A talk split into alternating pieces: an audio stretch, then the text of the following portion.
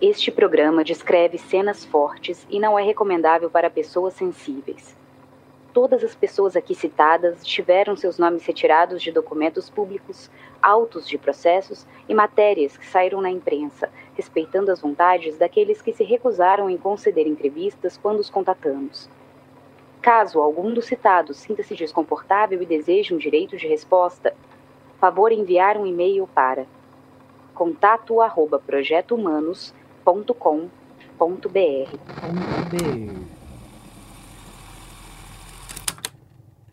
No episódio anterior, na época eu era médico legista e não estava em Curitiba quando fui chamado pelo então diretor, doutor José Castro Cavalcante Albuquerque, para participar da autópsia junto com um colega que se encontrava de plantão. E, e os números assim não batiam. Por exemplo, o menino que foi encontrado, o corpo que foi encontrado, era bem maior do que o que desapareceu.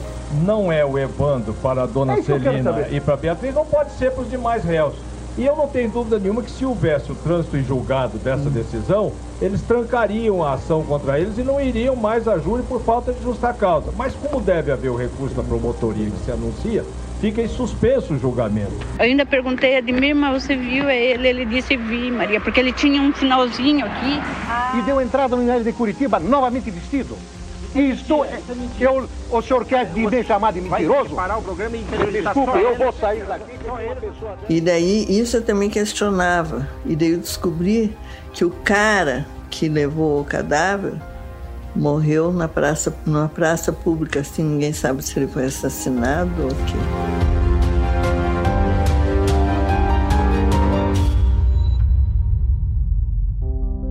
Eu sou Ivan Mizanzuki e este é o 27 episódio do Caso Evandro, a quarta temporada do Projeto Humanos. Se você não ouviu os episódios anteriores, pare, volte e ouça em sequência. Conforme expliquei no episódio anterior, foram basicamente quatro as etapas de reconhecimento do corpo encontrado em Guaratuba. O primeiro foi o reconhecimento do pai de Evandro, assunto que já tratamos. O segundo foi o exame de necropsia realizado em Curitiba no dia seguinte ao seu descobrimento e é desta etapa que falaremos neste episódio. Deixaremos o exame de arcada dentária e o DNA para episódios futuros. Durante os meus anos de pesquisa para a produção deste podcast, sempre que eu entrava no assunto sobre o corpo, era comum eu ouvir a seguinte afirmação: que o corpo encontrado em Guaratuba no dia 11 de abril de 92 seria maior que o de Evandro e que uma prova disso era de que havia uma foto de Evandro ainda vivo trajando a mesma bermuda que foi encontrada no corpo. Naquela foto, a bermuda iria até o joelho, mas no corpo encontrado no matagal, a bermuda iria até a metade da coxa. E como ouvimos no final do episódio passado, até mesmo um tio de Evandro teria ficado com dúvidas sobre o tamanho do corpo. E só para esclarecer, esse tio não era Diógenes. Seria um outro que, honestamente, eu nem me arrisco a tentar descobrir quem poderia ser. No programa Jogo Limpo, que foi ao ar em 1995, da extinta TV Independência, o advogado de defesa Figueiredo Basto comentava um pouco melhor sobre esses detalhes. Basto, qual é a comprovação, por exemplo, de que aquele cadáver não é do Evandro? Não existe prova de que seja do Evandro. Eu digo isso com base em documentos. Eu desafio, como já desafiei várias vezes, que a acusação venha e discuta e prove o contrário. Qualquer pessoa no Brasil ou no Paraná me venha desmentir. Tem três DNA, três DNAs, estão aqui os três DNAs. Estão aqui nessa pasta, certo? Primeiro, um laudo premular, negativo, doutor Luiz Carlos. Segundo, também negativo. Tem eles aí? Tenho aqui, tenho aqui comigo. Inclusive, tem em mãos vários documentos de várias autoridades do país se manifestando em favor dessas sete pessoas que estão aqui, vários telegramas. Tá, mas esses documentos são de DNA dizendo o quê? Que o DNA do cadáver encontrado não é compatível com o pai e com a mãe, é isso? Como é que se elabora o DNA? Vocês devem estar acompanhando, devem ter acompanhado agora nos Estados Unidos esse caso da, da brasileira, também do O.J. Simples da brasileira. Sim. Prenderam lá um mendigo que teria supostamente assassinado aquela pessoa. Em três dias, a polícia fez o DNA e mostrou que não era ele. Os DNAs do caso eh, de Guaratuba, do caso Evandro, demoraram quase 120 dias para vir aos autos. E são três exames, primeiro, segundo e o terceiro. No primeiro, que é o exame chamado preliminar, laudo preliminar, nada de positivo. No segundo, nada de positivo. E no terceiro, então, é que o doutor Pena doutor Davi, Danilo Pena, diz que havia a prova de que era Evandro Ramos Caetano. Só no terceiro. Aí é um parênteses. Primeiro, esse perito não prestou compromisso.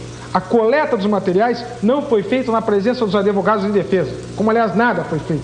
Então, não, não, não teria validade por aí. Teria que se refazer o exame de DNA.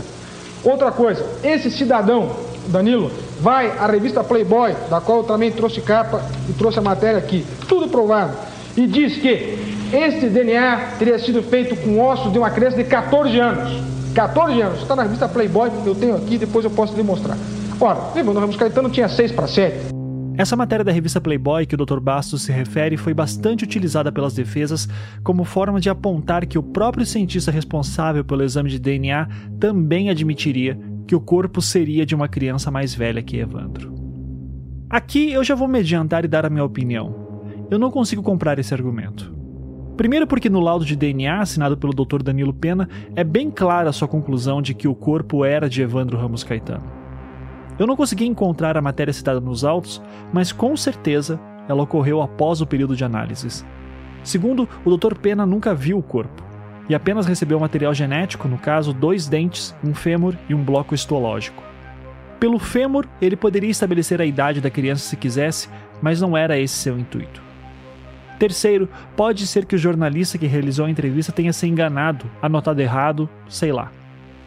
Ou pode ser mesmo que o Dr. Pena tenha dito que a criança tinha 11 anos, mas ele estava falando de memória depois de ter tratado já de inúmeros outros casos. Enfim, há explicações perfeitamente plausíveis para este trecho de sua entrevista na Playboy, e no fim, continua sendo apenas uma entrevista contra um laudo científico.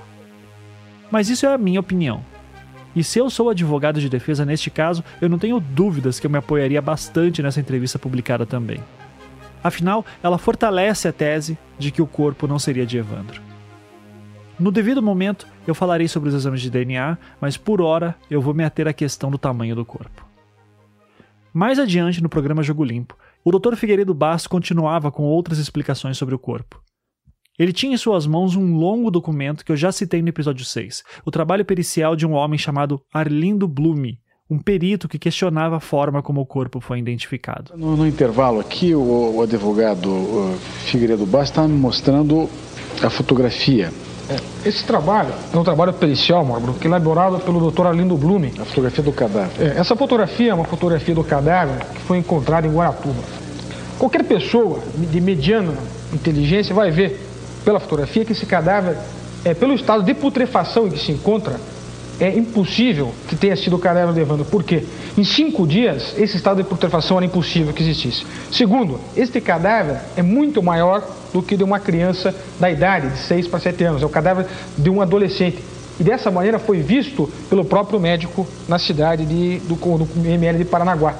Neste momento do programa, Figueiredo Basto mostra para a câmera uma foto do corpo, de costas. Ele está sem camisa, de bermuda.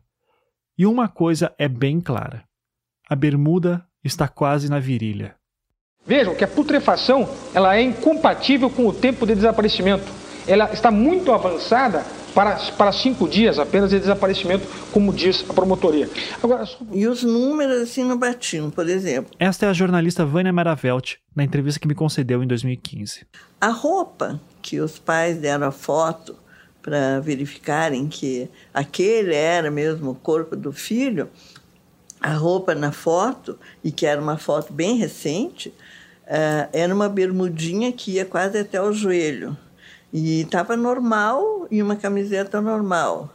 E na foto do corpo achado, é, a, não, a bermuda não ia até o joelho. Ela era bem curta, assim, churingada assim, na virilha, porque e não fechava né? Uhum. E a camiseta estava bem apertada, ou seja, o corpo realmente era maior do que o da suposta vítima. Mas não né? podia ser outra roupa? Não, era a mesma era roupa. A mesma roupa. O problema dessa afirmação da Vânia é o seguinte: eu não sei dizer exatamente qual a foto que ela está se baseando de Evandro para chegar a essa conclusão. Eu encontrei três fotos dele trajando uma bermuda branca e elas estão na enciclopédia do caso Evandro, nos materiais extras deste episódio. Em uma foto, Evandro está em cima de uma moto, com as pernas esticadas. Nela, a bermuda dá quase na sua virilha também, porque o corpo da moto, que é muito maior do que ele, está puxando o tecido para cima. Já na segunda foto, Evandro está de joelhos num gramado junto com outras pessoas, como se fizessem uma pose de foto oficial de time de futebol. Nessa foto, a bermuda fica um pouco acima dos joelhos. Na terceira foto, a que eu acredito que é a que o pessoal geralmente se refere quando menciona essa questão da bermuda, Evandro está de pé, de frente a algumas folhagens, no que parece ser um jardim. Nessa foto, a bermuda fica um pouco acima dos joelhos.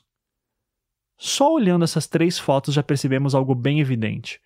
Dependendo da posição das pernas, a bermuda pode parecer maior ou menor. Ao mesmo tempo, nada me garante que a bermuda é a mesma nessas duas fotos, tampouco que é a mesma bermuda que o cadáver trajava. Mas vamos supor que seja realmente a mesma bermuda. Se for este o caso, sem dúvida, é um argumento que impressionaria num júri. E eu consigo imaginar perfeitamente o Dr. Figueiredo Basto ou qualquer outro advogado da defesa falando aos jurados: olhem aqui a foto de Evandro vivo, a bermuda era bem mais longa, chegando quase aos joelhos, e no corpo está bem menor, quase na virilha. Se eu sou um jurado nessa hora, eu pelo menos não ficaria tão convencido assim com esse argumento. Assim como também não fico quando citam a entrevista do Dr. Danilo Pena para Playboy. E para explicar essa minha falta de convencimento, eu vou ter que ser um pouco gráfico aqui sobre detalhes do corpo. Então, se você tiver estômago fraco, eu recomendo que você pule pelo menos um minuto. Quando se olha com atenção as fotos do corpo no local onde foi encontrado, a impressão que se tem é que o cadáver está completamente oco. Em outras palavras, ele não tem barriga. Além disso, as costelas do seu lado direito foram totalmente cerradas, enquanto que as do lado esquerdo sobraram alguns pedaços. Sabendo disso, quando olhamos para o elástico da bermuda, a parte que deveria tocar a barriga está praticamente quase tocando a espinha dorsal. Isso significa que parte do tecido foi puxado para dentro do corpo, fazendo com que as pernas da bermuda ficassem mais próximas da virilha. E se isso não fosse o bastante, pode ser que a bermuda estivesse amassada, ou ainda que a posição das pernas do corpo poderia também influenciar na impressão de que a bermuda é menor, assim como na comparação das fotos em que Evandro estava numa moto e na que ele estava com outras pessoas. Por fim, mesmo que fosse a mesma bermuda em todas as fotos e que no corpo ela estivesse realmente menor, há mais uma questão que para mim enfraquece todo esse debate. Crianças crescem. E dependendo da idade, crescem rápido. Eu não sei de quando são as fotos que Evandro está usando a bermuda vivo. Se fosse de um ano de diferença, já poderia causar essa impressão. Afinal, lembrem-se, naquela época, com câmeras de filme, o hábito de tirar fotos não era algo tão comum quanto é hoje em dia.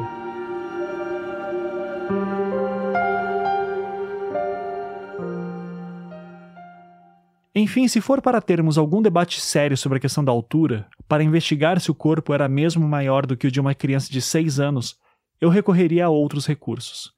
Eu prestaria atenção nas análises dos peritos. E aqui temos um conflito o Dr. Francisco Moraes Silva, que auxiliou no laudo de necropsia, dizia que havia correspondência da altura do corpo com a de um menino de seis anos. Quem discordava dele era o perito Arthur Conrado Drischel, que auxiliou na elaboração do laudo de levantamento do corpo. Para ele, o corpo parecia ser maior do que o de uma criança da idade de Evandro, como ele mesmo diz no seu depoimento do júri de 2004. Pela tabela antropométrica, que a doutora Miriam me passou, a doutora Miriam é pediatra, uma criança de 6 anos tem uma estatura média de 112 até 70, 112 77, de 1,13m. Segundo medida efetivada no Instituto Médico Legal de Paranaguá, fui informado de que aquela criança estava com 1,19m de altura. Então estava com uma, uma estatura bastante avantajada para ser um garoto de seis anos. Por outro lado, no Instituto Médico Legal em Curitiba, quando o cadáver foi, foi é, examinado, ele estava sobre a mesa ainda parcialmente fletido. Ele apresentava uma flexão, flexão de membros inferiores, e ainda apresentava uma certa rigidez o que não é normal para um cadáver que permanecesse no mato, mesmo que não fosse de fevereiro, mas Depois de 24 horas, a rigidez cadavérica vai soltando. E ele foi medido com uma régua de 30 centímetros, que foi camboteada pelo lado do corpo. Uma régua de 30 centímetros. Cada vez que se faz um movimento desses com a régua, é evidente que nós teremos no final uma diferença. Cada movimento vai dar uma pequena diferença, no final teremos uma diferença na estatura. Não foi feita a medida pela lateral da mesa, porque a mesa tem a sua marcação e nesse caso não foi. É, como os membros inferiores ainda estavam ligeiramente fletidos, também a estatura que apresenta por essa medida não confere efetivamente com a estatura real do cadáver. Parece que seria isso que eu teria a responder e por essa razão Muito eu bem. coloquei essa... é, a, a, o fato da estatura não conferir com um menino de seis certo. anos. Sim, doutor.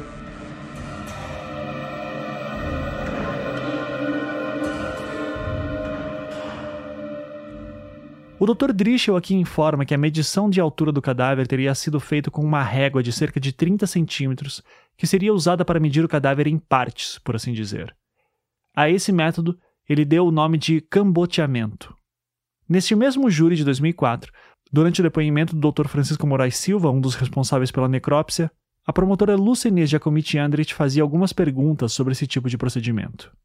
É, existe um método para estabelecer o tamanho de um cadáver chamado cambotamento? Não sei se é para estabelecer o tamanho.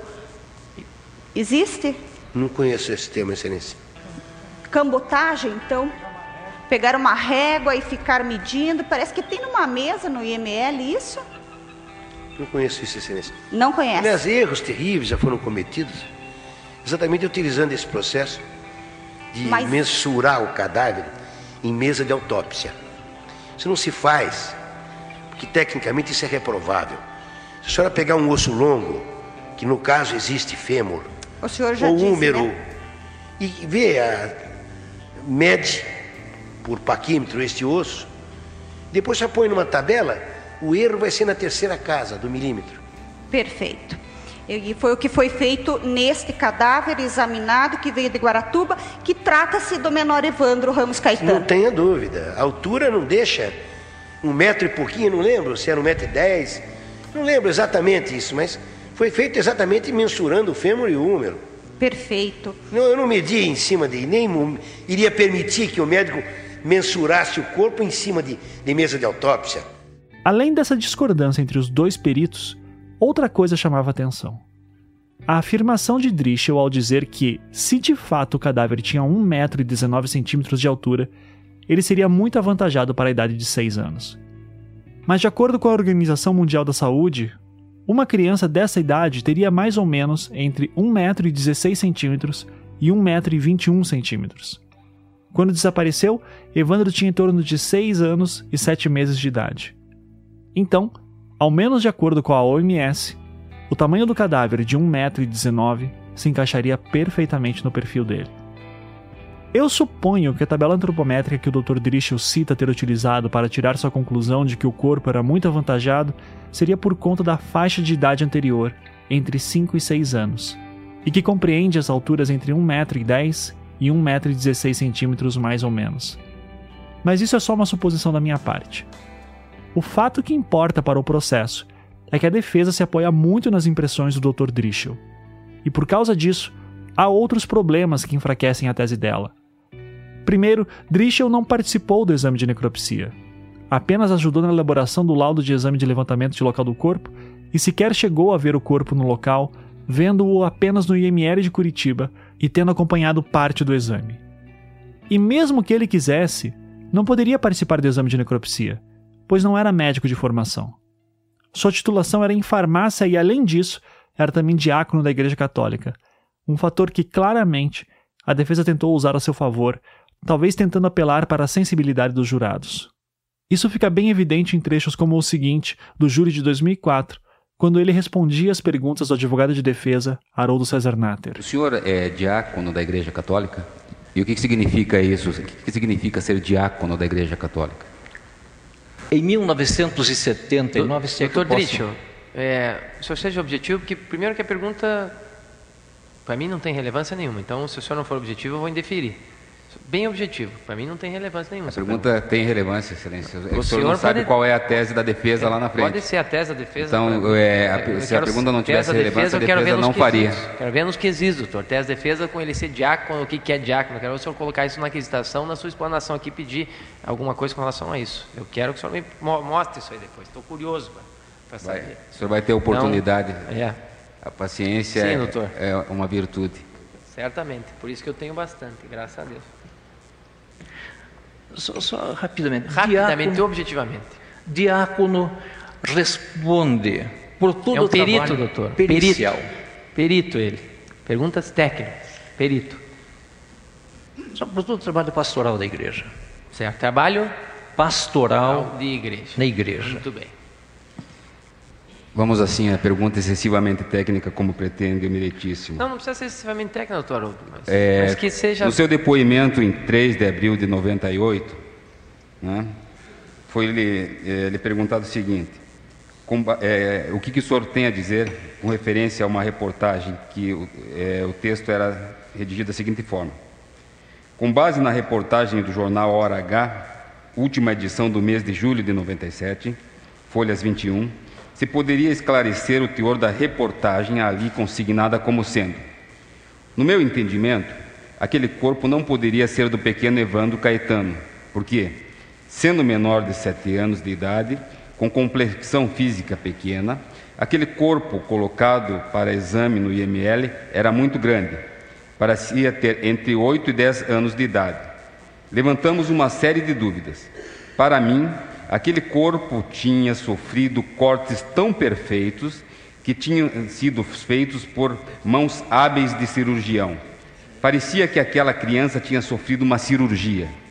Havia também um pequeno um, um ferimento feio nas costas que poderia ser é, causado é, por um atropelamento.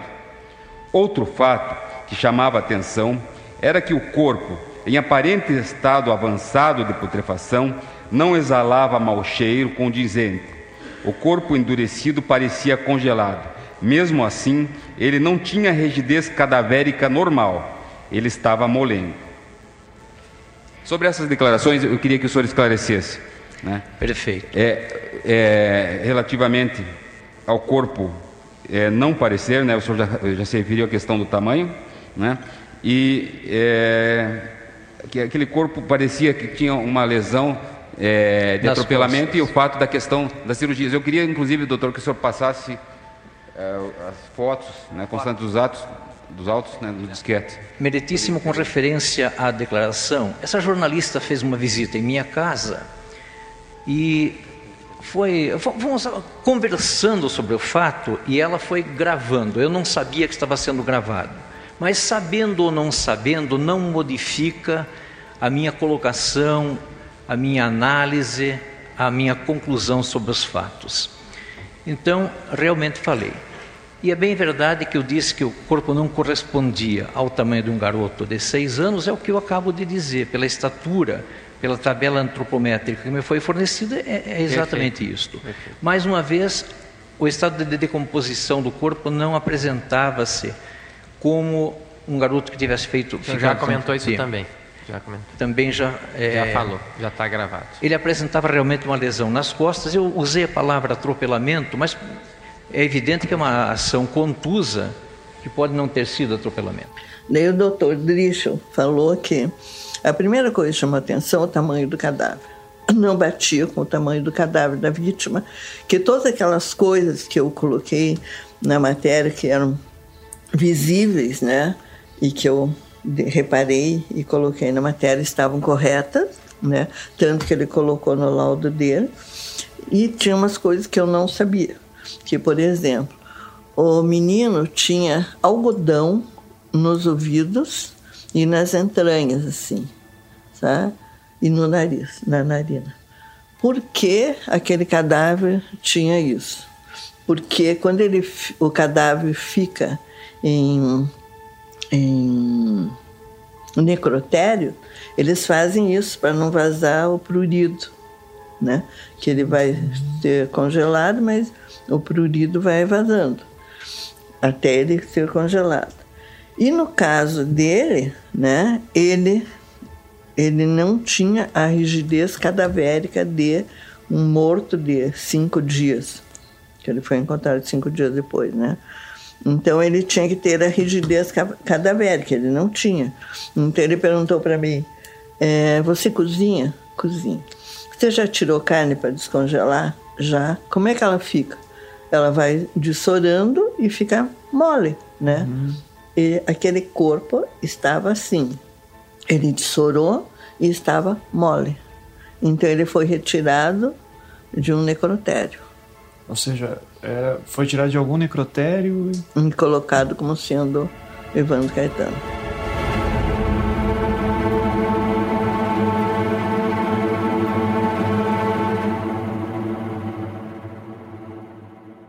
Quando eu fiz essa entrevista com a Vânia, ela estava falando de memória, então é provável que ela não lembrasse de alguns detalhes. Essa questão da rigidez cadavérica, assim como do algodão da boca, são argumentos que volta e meia aparecem também no debate sobre o corpo. Como eu falei no episódio passado, em uma das várias teses que aparecem sobre o corpo, há uma de que o corpo teria vindo de um necrotério e sido colocado ali com o intuito de se armar contra Zabage. Seria um corpo montado.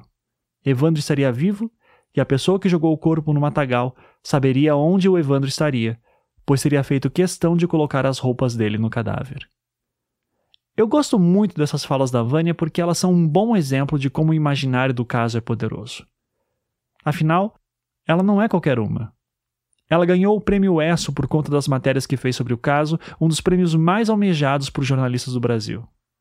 Contudo, boa parte do que ela fala está equivocada e, novamente, isso pode dever-se ao fato do tempo que passou. Tenham em mente, ela me deu essa entrevista quase 20 anos após as suas matérias. E eu poderia muito bem ignorar os equívocos dela e ir direto para o que importa, mas eu escolho não fazer isso pelo seguinte: tudo o que ela fala ainda circula muito no imaginário paranaense. Então, se eu ignorasse, certamente seria cobrado ou diriam que eu estou ignorando aspectos importantes da defesa. Então, vamos esclarecer algumas questões sobre essa presença do algodão no cadáver. Na entrevista que me concedeu, a jornalista Vânia Maravel dizia que Dr. Drischel havia se surpreendido com o cadáver ter algodão nos ouvidos, na boca e na narina. E aqui, vale lembrar que Drischel viu o corpo pela primeira vez no IML de Curitiba, quase 24 horas após ele ter sido encontrado e mais de 12 horas após ele ter deixado o IML de Paranaguá. Olhando as fotos que foram tiradas pelo Dr. Lipinski no local em que o corpo foi encontrado, não é possível notar a presença de algodão em nenhuma parte do corpo. Se já tivesse algodão lá, poderia estar na boca ou nos olhos, mas daí seria de se esperar que o Dr. Lipinski tivesse apontado isso no seu laudo.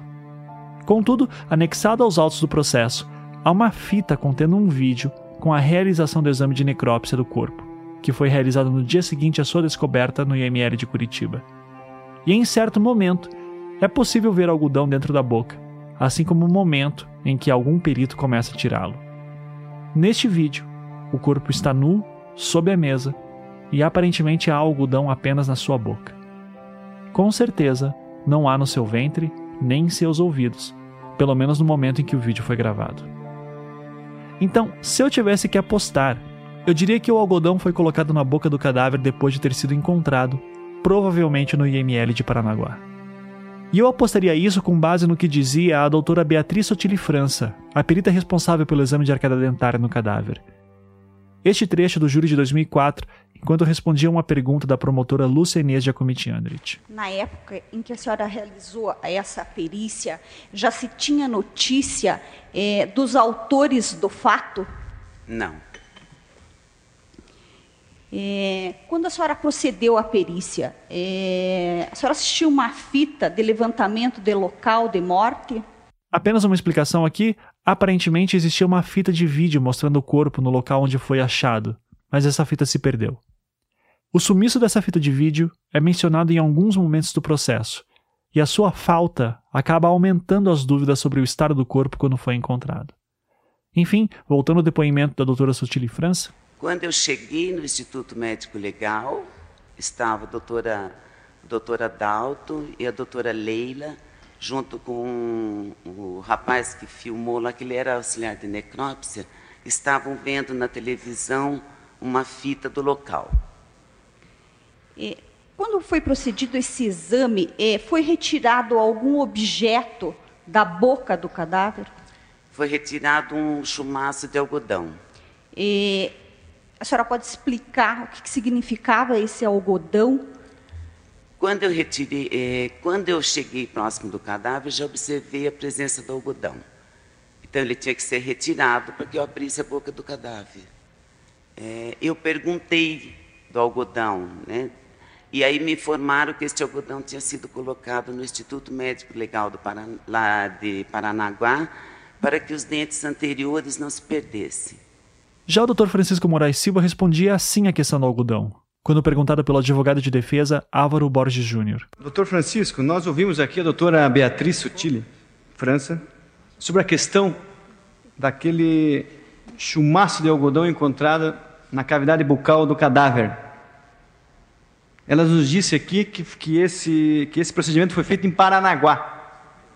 Mas até hoje nós não temos nos autos uma prova de que o funcionário, a pessoa, isso tenha efetivamente acontecido em Paranaguá.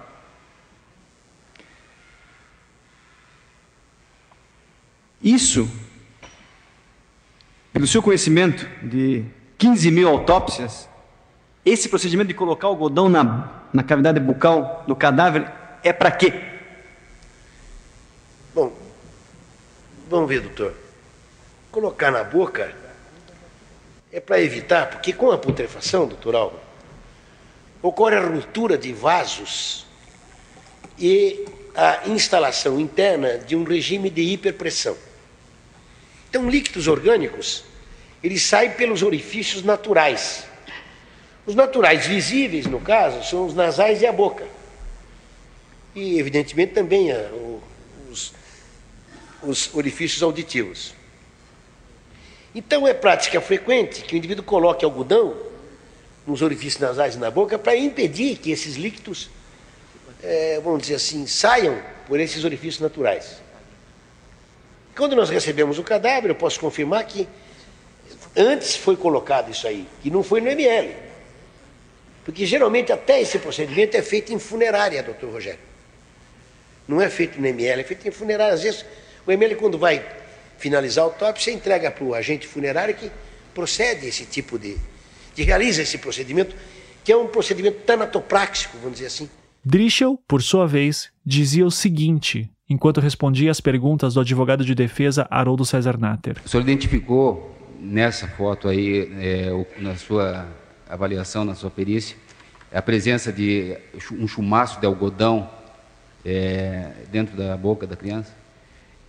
Isto eu fui informado. Eu pessoalmente não não observei, mas eu fui informado que havia algodão no interior da boca da criança, sim. Normalmente, qual a finalidade de se colocar um algodão? Digamos que se esse algodão tivesse sido colocado no IML de Paranaguá ou quando o corpo é, teria sido encontrado. Qual a finalidade técnica de se pôr um algodão? Em corpos que se encaminham para, para velório, normalmente colocam-se algodões como tampões no nariz, na boca e tal, para evitar vazamento. Aí, num corpo dessa natureza, não sei que, qual a finalidade que poderia ter. Nessa foto aí, a gente pode dizer que isso seria um algodão, doutor Conrado? Meritíssimo, assim não há como afirmar. Neste mesmo depoimento, mais adiante, ao responder as perguntas de outro advogado de defesa, o Dr. Álvaro Borges Júnior, o Dr. Drischel complementava. O senhor teve conhecimento se no local de achado do corpo estava na, naquele cadáver o, o, o, algodão encontrado no laudo de, de, de necrópsia no ML em Curitiba? Não tem essa informação. Estou satisfeito, Excelência.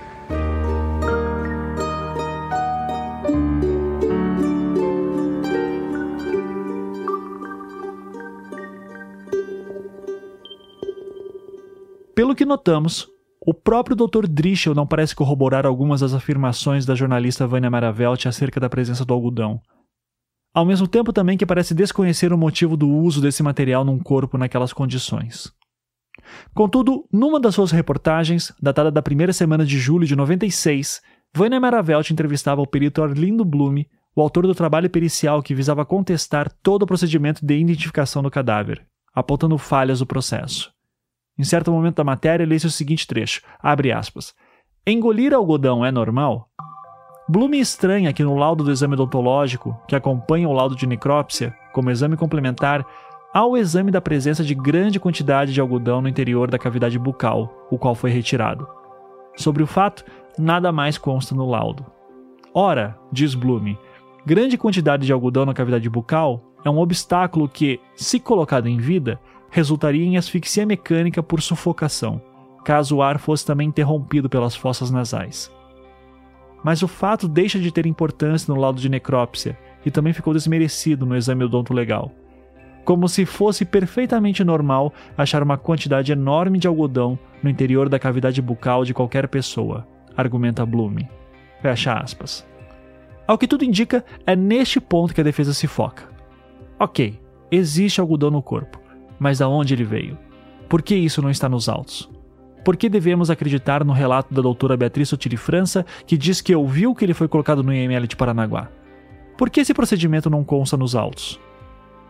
E aqui está o ponto-chave de boa parte da discussão. Se todo o processo de deslocamento do corpo fosse melhor registrado e descrito com mais detalhes, boa parte dessas discussões provavelmente não existiriam. A defesa optou por se focar nas lacunas que existiam e conseguiu assim a absolvição da Zabage em 98. Ele já estava com algodão na boca nessa hora? Não, aqui não. Qual é a Esse história... aqui é do Grupo Tigre. Sim. Qual é a história do algodão na é, boca? Você, na verdade, você está com todas as teses da defesa aí, né? Quem está falando é o promotor Paulo Sérgio Markovitz, numa entrevista que me concedeu em 2017. Eu, eu justamente, eu estou querendo que você bata, que você argumente... O algodão, na verdade, ele foi colocado porque nós estávamos com o corpo em putrefação. Ele foi posto em Paranaguá certamente para que os dentes não caíssem até a chegada aqui em Curitiba. Entendi. É isso, algodão é só isso. De dizer que o algodão teria causado essa sufocação.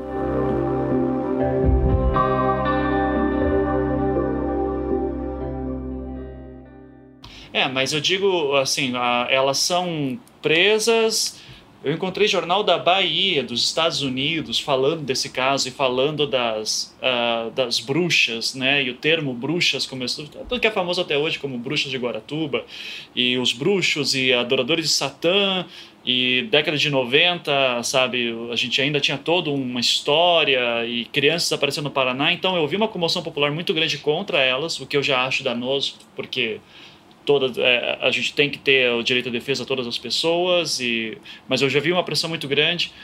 Em 96 elas vão para prisão domiciliar e daí eu já vejo um esforço. Daí eu estou fazendo a minha análise aqui mas eu já começo a ver elas com um esforço muito grande de começar a ir bastante para a imprensa. É uma época que elas dão muita entrevista. E de repente chega o julho de 98 e parece que virou. Antes eram eram culpadas para todo mundo de repente viraram são inocentadas e a minha impressão é que é, foi trabalho de marketing. Já, é, isso você já está fazendo uma análise como jornalista, né? Uhum. E agora, é o que eu tinha falado para você antes. No começo houve tudo isso, depois. Agora, eu, eu acho que a questão da, da, da imprensa, passado um tempo da prisão delas, no final do ano já começou a virar. Uhum. Não, não foi bem, não foi bem em 96, né? Foi antes. Foi antes já? Foi antes. É, é que em 96 o que marca são as histórias que a Vânia, a Vânia Maravelti vai fazer, né? O Hora H, na época. E que daí ela vai fazer uma, uma série de investigações, enfim. E é, uma... é, é, mas todas encomendadas, né? É, porque, é, é, é porque na verdade é, havia uma parcialidade muito clara ali. Uhum. Né? Tanto que fez lá com um perito que nem era legista, era localista de crime, né? Para dizer não, porque a gente mede o corpo, o corpo parecia maior. Uhum. Né? Falando do corpo mesmo, é, qual é a sua opinião sobre o Drischel, que vai, que vai dar o depoimento, participa dos dois júris, né? Que era legista de Piraquara. É esse localista, uhum. é, o, é localista mesmo. do crime. O Drischel, e daí vem, vem a a, o, o, suposto, a suposta ligação da igreja aí, né? Uhum, eu já era, diácono. já era é, diácono e tal. E, na verdade, ele, eu vejo o Dricho, que já é falecido hoje, né? Que eu, olha, eu acho que. Eu vi uma entrevista dele de ano passado. A Risca tá viva ainda, não tenho é, certeza. Acho que é o Arlindo Blume que é falecido. Uhum. É, na verdade, foi alguém que eles pediram que fizesse uma avaliação e ele fez a avaliação. Ele, foi, ele nem foi no local do crime, né? Uhum, Na verdade, ele assinou como segundo perito. Aí ele fala lá da grama marfanhada, que o corpo foi trazido depois. Isso é uma coisa que todo mundo, todo mundo sabia.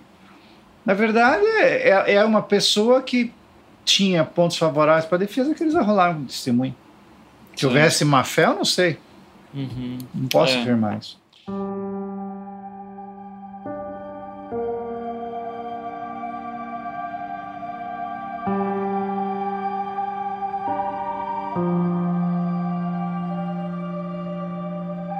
Colocando todos esses elementos da forma que expus, a impressão que se pode ter é que os depoimentos do Dr. Drischel sequer deveriam ser levados muito a sério. Contudo, devo relembrar que no júri de 98, os jurados entenderam que o corpo não era o de Evandro, e a impressão que eu tenho é que isso só aconteceu porque a defesa soube usar muito bem os argumentos do Dr. Drischel. E para isso acontecer naquele julgamento, seria necessário que a sua credibilidade fosse comprovada. E há um momento em específico que isso parece que aconteceu. Durante o júri de 98, no dia 3 de abril, o Dr. Drischel fazia o seu depoimento, que durou cerca de 12 horas. Em certo momento, enquanto respondia perguntas da acusação, ele narrava o seguinte: aspas, que recorda-se de ter discutido ou ter divergido em relação às questões das lesões o que provocou uma reunião com o Dr. José Maria, então diretor da Polícia Civil, além do Dr. Francisco, Dr. Balim, Dr. Lipinski, entre outros, além do próprio depoente. Que a divergência em relação às lesões colocou duas partes em oposição. De um lado, os peritos responsáveis pelo levantamento do local, e, do outro, os peritos responsáveis pelo exame de necropsia. Fecha aspas. Para quem não se lembra, o diretor da Polícia Civil que foi citado, o Dr. José Maria Correia, foi o responsável em enviar o Grupo Tigre a Guaratuba após o pedido do prefeito Aldo Abage, assim que receberam a notícia do desaparecimento de Evandro. Mais adiante, respondendo perguntas da defesa, o Dr. Drischel complementava acerca da divergência que teria ocorrido entre os peritos do levantamento do local e os peritos do exame de necropsia. Abre aspas. Que somente uma vez o depoente compareceu ao gabinete do diretor da Polícia Civil, o Dr. José Maria Correia, para acertar divergências em relação a laudos e que essa única vez foi a mencionada nesse processo pelo depoente. Que na reunião, os representantes do Instituto de Criminalística, sendo o Dr. Lipinski, o depoente e outros, colocaram suas posições sobre a grande lesão contínua e não característica de saca-bocada e outras pequenas em saca-bocadas, que os outros legistas do IML reafirmaram que as lesões eram ensacabocadas e que os representantes do Instituto de Criminalística retornaram a este e descreveram as lesões tais quais as tinham em mente, redigindo o laudo consoante seus entendimentos. Fecha aspas. Traduzindo, o Dr. Drischel dizia que a equipe de levantamento do corpo discordava da equipe de necropsia sobre as características de algumas lesões. A equipe de Drischel acreditava que algumas lesões específicas tinham sido feitas por ação humana. Já a equipe do Dr. Francisco Moraes Silva acreditava que tinham sido feitas por ação de sacabocados, que seriam animais que se alimentam de carne morta.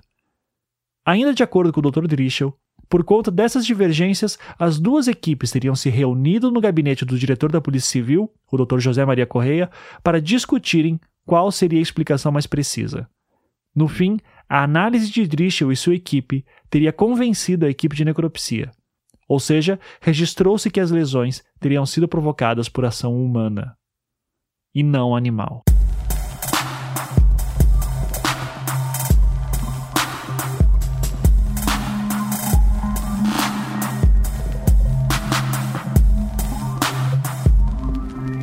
Quatro dias depois do depoimento do Dr. Drischel, no dia 7 de abril de 98, o Dr. Francisco Moraes Silva começou seu depoimento, que duraria quase 60 horas, distribuídas no decorrer de sete dias. Em matéria do jornal Hora H, datada de 9 de abril de 98, a jornalista Vânia Maravelt relatava alguns momentos do depoimento do Dr. Francisco. Abre aspas. A sexta testemunha, o médico legista Francisco Moraes Silva, diretor do Instituto Médico Legal, está há mais de 20 horas sendo ouvido no Tribunal do Júri de São José dos Pinhais. E o promotor Celso Ribas disse que só apresentou pouco mais de um décimo do trabalho que preparou para mostrar aos jurados. Apenas com essa testemunha vou trabalhar até sábado, avisou ontem o promotor. Ainda há mais 22 testemunhos para serem ouvidos. Mas, pelo teor das declarações de Moraes e Silva, tanto os advogados de acusação como os da defesa pretendem que ele seja acareado com o perito Arthur Drischel, já ouvido no fim de semana. Os dois profissionais apresentaram quase que todos os pontos discordantes um do outro. Em apenas um ponto convergem os depoimentos do médico legista Francisco Moraes Silva e do perito Arthur Drischel de que houve uma reunião convocada pelo então chefe da Polícia Civil do Paraná, o delegado José Maria de Paulo Correia, entre todos os médicos legistas, peritos e profissionais ligados ao caso, em 1992. No restante dos testemunhos, quase todos os pontos divergem, a começar pelo motivo da reunião. Foi apenas para que todos os laudos fossem apresentados e nada mais, declarou Moraes e Silva. Já o perito Arthur Drischel alegou, em seu testemunho no Tribunal do Júri de São José dos Pinhais, no fim de semana, que a reunião foi motivada pelos laudos controversos apresentados pelos profissionais na época. Nunca soube que algum perito do Instituto de Criminalística do Paraná tenha discutido com profissionais do Instituto Médico Legal, disse Moraes e Silva.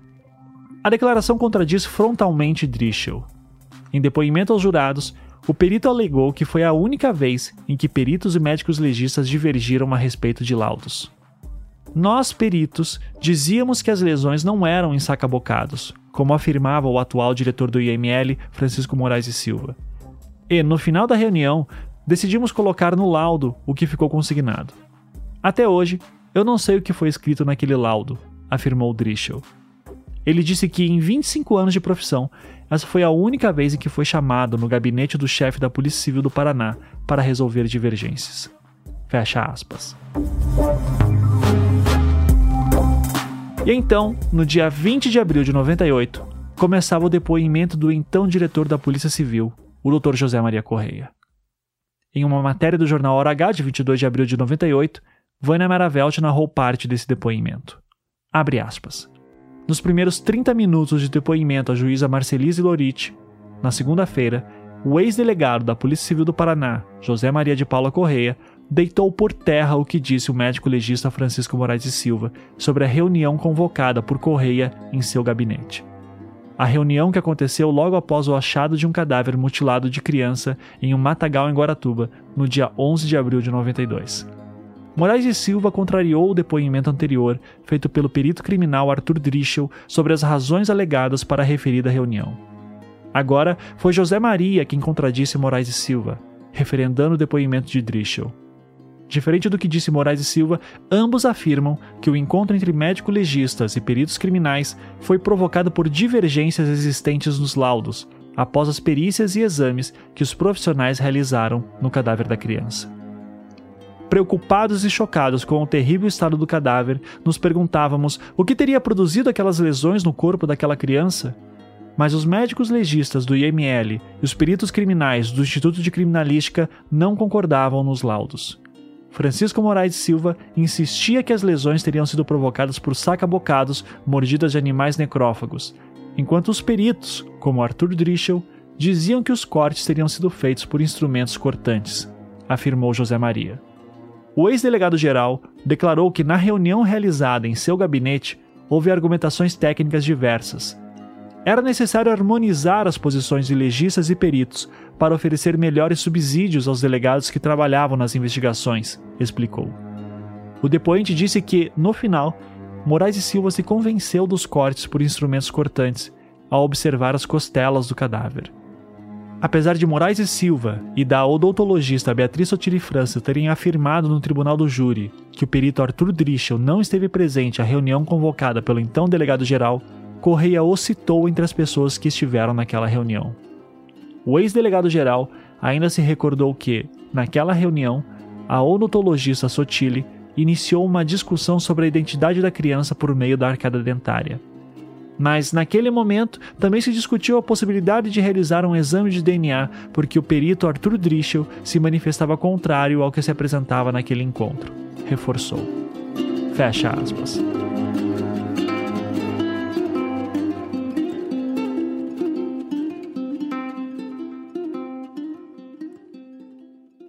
Como falei antes, olhando por fora, num primeiro momento, é difícil de se entender o porquê da palavra do Dr. Drischel sobre o tamanho do corpo ter sido tão levada a sério.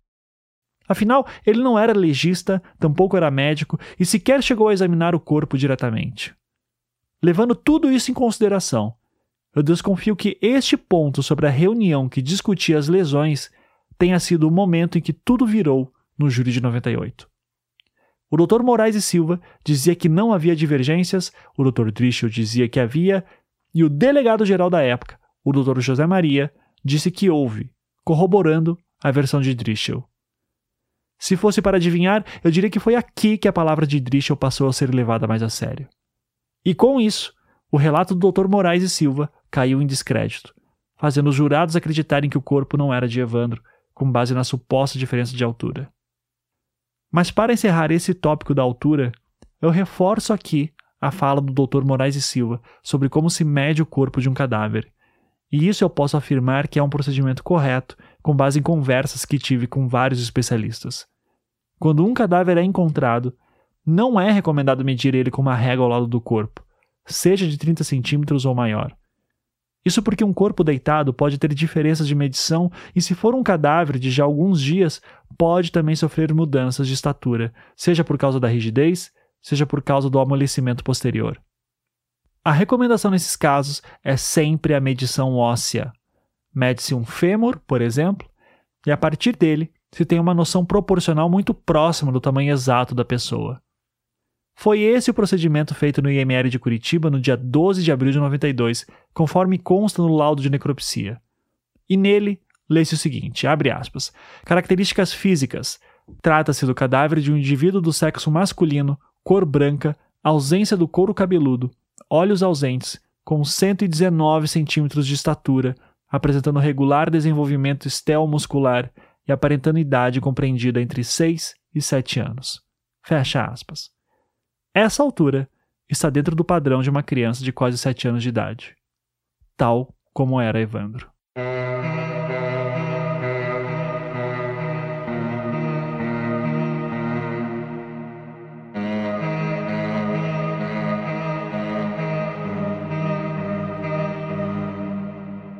Enquanto estou falando do perito Arthur Conrado Drischel, eu não posso deixar de citar uma passagem narrada por ele que é central para a defesa. No júri de 98, retomando uma entrevista que concedeu ao jornal Hora H em julho de 97, Drischel afirmava que, poucos dias antes das prisões, ele teria sido visitado por policiais militares à paisana, dizendo que precisavam de uma cópia do laudo de exame de levantamento de cadáver para realizar suas investigações. Nesse sentido, o localista dava a entender que poderiam ser oficiais do Grupo Águia. Abre aspas. O depoente afirma que provavelmente um dia antes da prisão das réis, ou data muito próxima a esse acontecimento, estiveram em sua casa três policiais militares no final da tarde e solicitaram cópia do laudo de levantamento de local, e que o depoente forneceu-lhes o referido documento após apanhá-lo em sua mesa no Instituto de Criminalística. Que os policiais que estiveram em sua casa em busca do laudo de levantamento de local estavam à paisana e apresentaram a carteira de policial militar, não se recordando o depoente a patente. Que não fizeram os policiais referência a fazerem parte do Grupo Águia ou P2. Que depoente fez comentários superficiais a respeito do laudo entregue aos policiais e as lesões nele constante. Que, entretanto, não se recorda haver entregue fotos do cadáver junto com o laudo. Que os policiais disseram que estavam investigando e que necessitavam informações sobre este respeito, e que este foi o motivo que os policiais apresentaram para a solicitação feita ao depoente. Que os policiais receberam anotações feitas pelo depoente, que são as exatas palavras das descrições das lesões constantes do laudo. Que o depoente assevera não ter certeza, mas está mais propenso de que não entregou fotos aos policiais. Que, pensando bem, o depoente afirma que não entregou fotos aos policiais. Fecha aspas.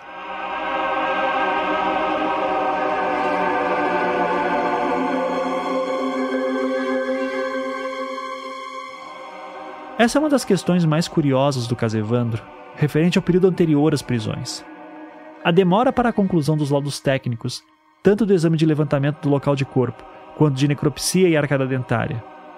Durante todo esse período que o Grupo Tigre investigou o caso, entre os meses de abril e julho de 92, fizeram-no sem ter acesso aos estudos técnicos sobre o estado do corpo, o que sem dúvida alguma dificultava o processo investigatório já que os impedia de formular hipóteses sobre o modus operandi do assassino ou assassinos.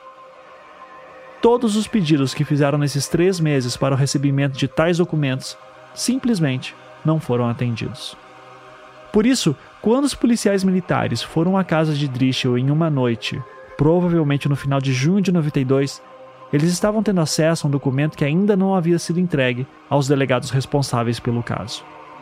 O laudo elaborado pelos peritos do local de achado de corpo, assim como o laudo de necrópsia, só foram de fato anexados ao processo após as prisões dos sete acusados, por conta de um pedido do promotor Alcides Bittencourt Neto no dia 2 de julho de 92, de um ofício da juíza Nézia de Kowalski, de 9 de julho, e de outro pedido do delegado João Ricardo Kepes Noronha, também em 9 de julho, pedindo urgência para que tais documentos viessem logo. No dia seguinte, 10 de julho, o escrivão da Polícia Civil, Marcos Basso do Nascimento, respondia aos pedidos que havia entrado em contato com o Instituto Médico Legal de Curitiba, no qual foi então informado que o laudo de necropsia do corpo já não estava mais lá desde o dia 30 de junho, data em que teria sido entregue ao promotor de justiça Celso Carneiro do Amaral. O mesmo promotor que tomou a denúncia de Diógenes em 29 de maio daquele ano. Para a defesa, novamente, isso era mais um indício de que irregularidades teriam ocorrido. Conforme foi afirmado por diversos peritos que testemunharam no processo, o usual em casos criminais é que documentos desse tipo sejam enviados aos responsáveis pelo inquérito. Naquela ocasião anterior às prisões, esses seriam os delegados do Grupo Tigre ou o promotor designado de Paranaguá, o Dr. Alcides Bittencourt Neto. Por que motivo, então, o laudo de necropsia foi enviado a outro promotor, justamente aquele que havia tomado o depoimento do acusador da Zabage. O Ministério Público se justificava dizendo que aquelas seriam circunstâncias extraordinárias. Havendo a suspeita do Grupo Tigre estar sendo ludibriado pela família Abage e a necessidade de se acionar um segundo grupo policial, seria necessário que ele detivesse de todo o material de inteligência possível que tivesse sido produzido para a resolução do crime sem chamar muita atenção. Isso explicaria não apenas o motivo do laudo de necropsia ter ido para outro promotor, mas também pela suposta visita de policiais militares à casa de Drischel pouco antes das prisões ocorrerem. A partir dos autos processuais, não é possível confirmar a versão de Drischel sobre os policiais indo até a sua casa.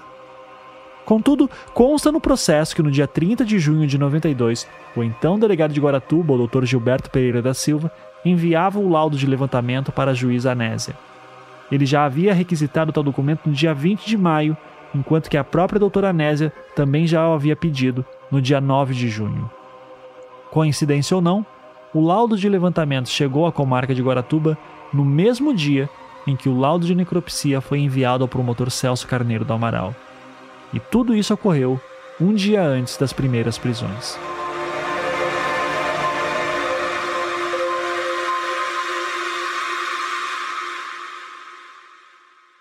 Esses fatos eram fundamentais para a tese da defesa sobre como as confissões teriam sido obtidas sobre tortura. Nessa linha de raciocínio, a sequência de eventos teria sido mais ou menos a seguinte. No dia 29 de maio de 92, Diógenes fazia sua denúncia ao promotor Celso Carneiro do Amaral, em Curitiba. No dia 12 de junho de 92, o Ministério Público solicitava auxílio à Polícia Militar para a averiguação das informações prestadas por Diógenes. Em 19 de junho de 92, Davina, a tia de Evandro, prestava um depoimento ao promotor designado ao caso, o Dr. Alcides Bittencourt Neto, de Paranaguá. Na ocasião, ela narrava a busca na madrugada que teria ocorrido do dia 7 para 8, terça para quarta-feira, realizada na companhia de Oswaldo Marceneiro e Cheiro, que segundo ela seria o Davi, quando passaram perto do local onde o corpo posteriormente foi encontrado. No dia 20 de junho de 92, baseado no depoimento de Davina, o Ministério Público requeria a prisão temporária de Oswaldo e Davi. Então, no dia 30 de junho de 92, a juíza Anese Ditkovalski concedia os mandados de prisão temporária. Neste mesmo dia, o laudo de necropsia havia sido enviado ao promotor Celso Carneiro do Amaral, o mesmo que tomou o depoimento de Diógenes em 29 de maio, e o laudo de levantamento do cadáver teria chegado ao delegado Gilberto Pereira da Silva, em Guaratuba. Nenhum desses documentos jamais foram apresentados aos delegados do Grupo Tigre durante os três meses em que estiveram investigando.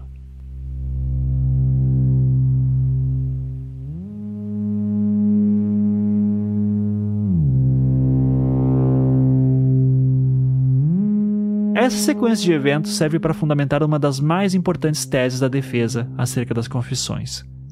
Não apenas elas teriam sido feitas sob tortura, mas as torturas teriam como objetivo fazer com que os presos falassem de acordo com o que os agentes do Grupo Águia liam nos laudos técnicos sobre o corpo.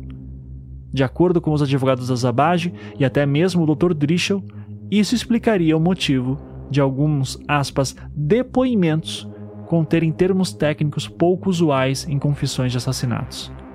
Um exemplo disso seria no depoimento prestado por Oswaldo Marceneiro na madrugada de 2 para 3 de julho de 92, no quartel de Matinhos, quando ele afirmava que, abre aspas, o corte feito para a retirada dos órgãos foi transversal, fecha aspas.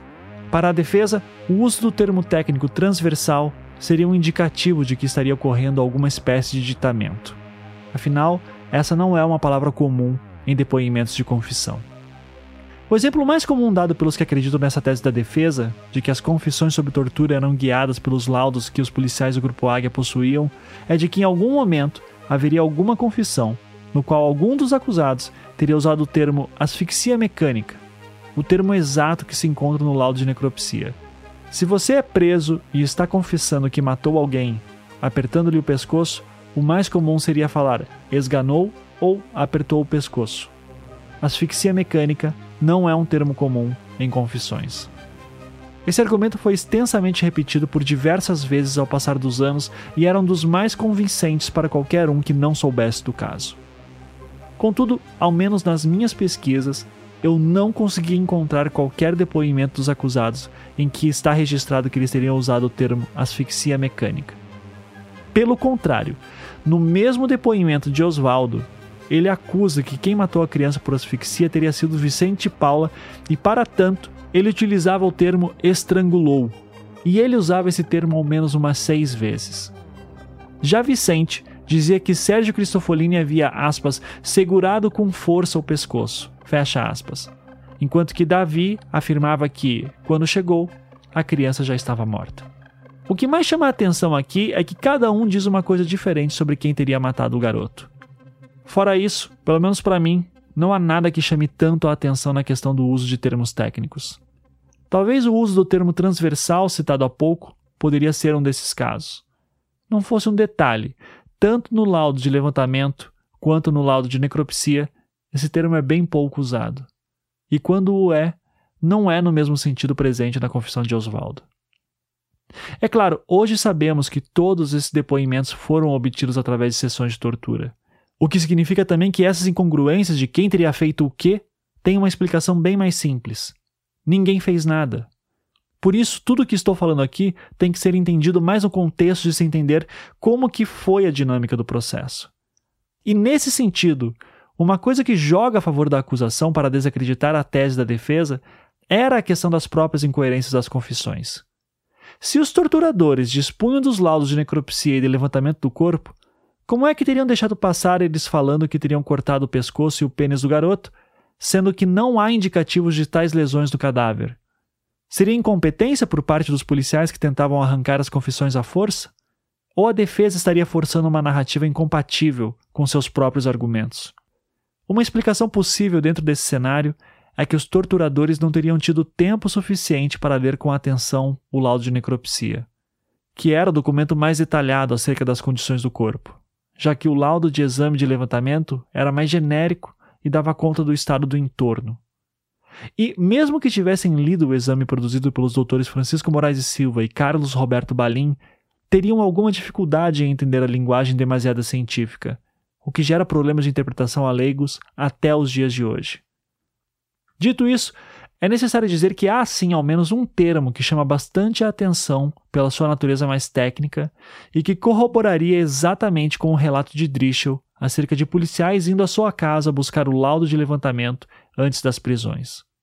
No documento assinado pelos peritos Drischel e Lipinski, há um total de 12 fotos anexadas do cadáver no local onde foi encontrado, e todas as fotos são acompanhadas de legendas. A primeira fotografia mostra o corpo de cima, vestindo calção todo sujo, provavelmente de sangue, de braços abertos e rosto virado à direita. As pernas estão abertas, sendo que a direita está jogada para a direita e a perna esquerda está dobrada, com o pé apontando também para a direita.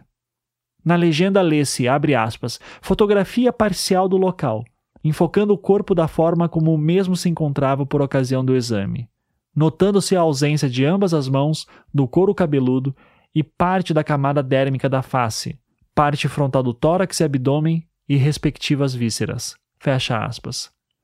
O termo parte frontal do tórax aparece algumas vezes nos depoimentos formais prestados por Vicente Paula Ferreira e Davi dos Santos Soares na madrugada de 2 para 3 de julho de 1992, no quartel de Matinhos.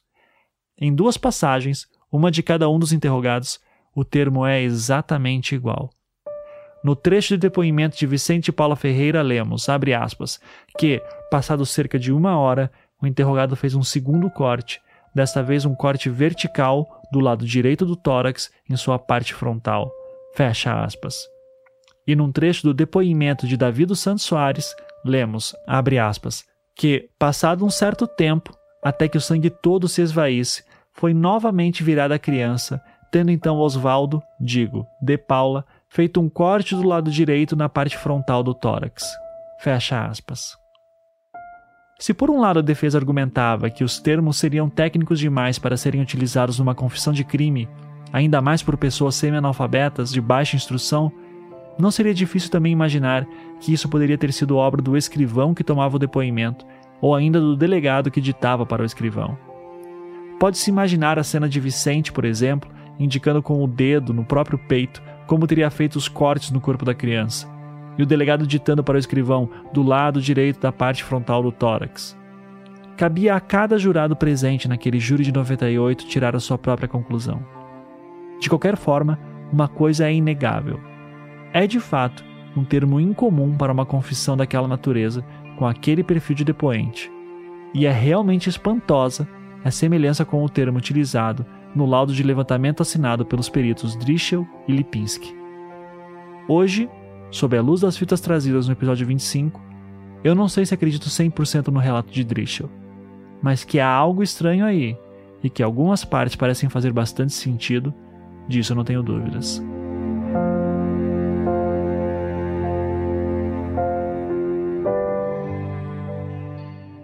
Um julgamento inteiro. Doutor, mas o senhor me garantiu garante com 100% de certeza de que o corpo sim do Evandro. O corpo é do Evandro. Sim. Mais certeza do que o próprio laudo DNA?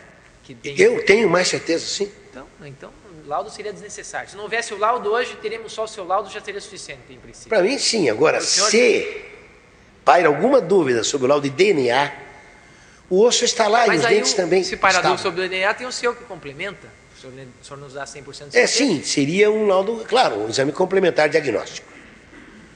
Não seria para dirimir dúvida nenhuma.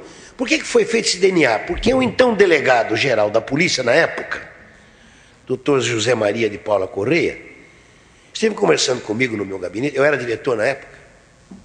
O diretor tem um gabinete, lá a gente fala meu gabinete por força de hábito. E ele disse: Olha, doutor, seria bom a gente fazer um DNA nesse caso que estão surgindo dúvidas sobre o corpo que foi encontrado lá em Guaratuba. Eu disse, mas por quê? Não, seria bom fazer, doutor. Falei, então tá bom. Se é bom fazer, então o senhor manda fazer, né? Na verdade, não foi a perícia que pediu DNA algum, foi, o, foi uma sugestão do então delegado geral. Eu achei prudente, porque falou: olha, se existe alguma dúvida, vai mas, desaparecer completamente a dúvida. Mas o senhor, se o senhor me dá 100% de certeza, que dúvida que existia? Não, não existia outros, nenhuma. Senhor, não, né? Minha não, minha não. O senhor seria totalmente desnecessário. Claro, para mim sim, desnecessário. A altura parece que era um metro e pouquinho, que dava mais ou menos numa classificação chamada de percentil, que relaciona peso com idade, estava mais ou menos próximo da idade do menino. Mas hoje nós tivemos aqui o Dr. Drischel. Ele já disse que, pela tabela que ele tem, não correspondia idade. O senhor tomou conhecimento dessa Olha, Excelência, eu li, após o julgamento, eu li as atas lá do, do primeiro julgamento. Eu vi tanta bobagem escrita ali que eu me reservaria o direito de não responder. Certo. Algumas coisas que tecnicamente são absolutamente insustentáveis. Então eu gostaria de pedir a Vossa Excelência para não comentar. Perfeitamente. Até por uma questão ética. Perfeitamente, respeitamos. É, outro aspecto. O senhor é, tomou conhecimento da perícia do Dr. Arlindo Blume? Ficamos nessa mesma seara? Não quer comentar essa? Pois é essa que eu fiz alusão. Ah. Dos côndores que sobrevoavam Guaratuba, estavam a 3 mil metros de altura. Bem. Nem pela altura, nem pelo tipo de ave existe em Guaratuba côndor. Só existia para esse perito, também que eu não gostaria de falar a respeito, que também já morreu. Condor. Eu não que falo de pessoa que já morreu. Talvez. Condores, é isso mesmo. Nem, nem os que escapam. É, aquele negócio eu, eu não vou. Se o senhor me permitir, eu não queria. O senhor um verdadeiro absurdo. Ah, completo. Eu, na época, fiquei mais de uma hora talvez falando tenha, que esse parecer devia ser empacotado, enrolado, jogado fora. Talvez tenha escapado. Até não sei quem é que pediu esse negócio. Depois perguntei até para a defesa quem é que tinha pedido esse disparate. Aí ele falou, pois é, a gente precisava pedir, doutor. Mas é, é, é terrível, é, até tem de tudo ali dentro. Eu não vou falar sobre aquilo, porque já falei mais de uma hora sobre isso aí. Tá certo. Não gostaria de falar sobre isso, não. Tá certo. É... Não me sinta à vontade. Porque a pessoa já morreu, eu não gosto de falar de quem já morreu. Certo. Quem já morreu não pode se defender, então eu não gosto. Como eu falei anteriormente, a impressão que tenho é que a história do encontro com o delegado-geral da Polícia Civil é que deu credibilidade a tudo que Drischel dizia. Pois, primeiro, ele afirmou que houve divergências sobre a natureza das lesões. Em seguida, o Dr. Francisco disse que essas divergências nunca tinham acontecido, e no final, o Dr. José Maria Correia afirmava que Drischel estava certo. Isso deve ter pendido a balança do júri para Drischel, que era tudo que a defesa queria, pois reforçava a dúvida sobre o processo de identificação do cadáver. Mas como ouvimos há pouco, mais do que os conflitos com o Dr. Drischel, algo que realmente incomodava o Dr. Francisco era o trabalho pericial do Dr. Arlindo Blume, que foi feito como forma de contestação do método de identificação do cadáver. E é sobre isso que falaremos no próximo episódio, dando mais detalhes sobre o exame de necrópsia e a sua relação com as confissões. Aqui, no Projeto Humanos, o caso Evandro.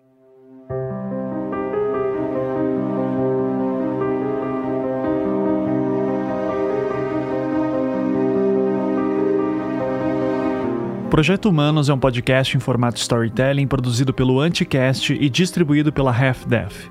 Ele só é possível de ser realizado graças à ajuda de nossos patronos que contribuem mensalmente com a quantia que podem. Se você gosta de nosso trabalho e gostaria de ajudar, acesse projetohumanos.com.br e clique no link Apoie. Essa história que estamos contando tem muitos personagens e eventos, então, para facilitar, se você entrar na seção do caso Evandro em projetohumanos.com.br, você encontrará um post chamado Enciclopédia. Se você quiser saber mais sobre algum personagem ou evento, é só dar uma olhada lá. Nós vamos acrescentar mais coisas à enciclopédia à medida que novos episódios forem sendo publicados. Desde o episódio 25, os programas estão sendo editados pela Maremoto, empresa do meu querido amigo Caio Corraine. Se você tem alguma ideia de podcast e precisa de alguém que edite e produza, eu recomendo demais que você confira o portfólio deles e peça um orçamento. É só entrar no site maremotopodcasts.com e mandar um oi. Três pessoas foram essenciais tecnicamente para que essa temporada ocorresse e eu recomendo demais que você que está ouvindo contrate elas. Elas são Felipe Aires, que compôs a trilha sonora e masteriza todos os episódios, Aniele Casagrande, que desenvolveu o site e resolveu inúmeros pepinos, Saulo Milete, que produziu a arte visual tema dessa temporada. Para saber como contatá-los, basta entrar no post de créditos na seção do caso Evandro. As matérias de imprensa e falas que foram utilizadas durante essa temporada foram retiradas em sua maioria de arquivos disponíveis no YouTube e fitas VHS que estavam anexadas ao processo. As fontes originais estão na seção de créditos. Essa temporada só foi possível também graças ao trabalho voluntário de várias pessoas que me ajudaram a catalogar os autos dos processos, transcrever vídeos e áudios, pesquisar matérias em arquivos públicos e verificar informações. Vocês são muitos, então espero que me perdoem por não poder ficar falando o nome de cada um de vocês aqui, mas se serve de consolo, seus nomes estão no post de créditos dessa temporada. Até o próximo episódio.